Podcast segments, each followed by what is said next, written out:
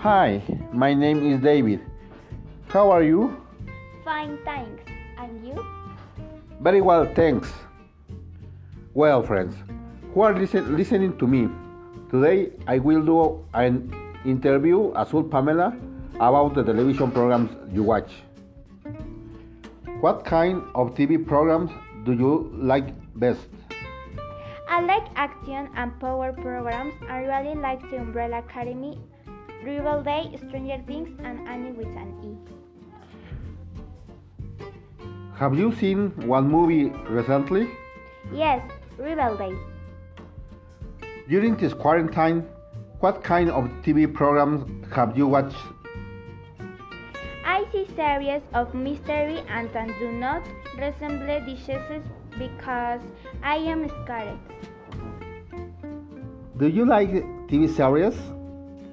Some, but most of them I don't like.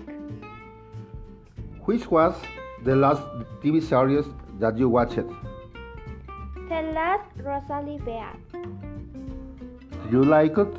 Yes, it is. What episode did you like best? The first five chapters. Which was the last movie that you watched on TV? Alicia in Wonderland. During the COVID, you be watched any horror movie? Use on um, it.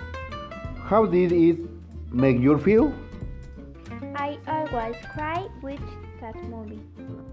Okay, now you tell me about some comments with respect the movies.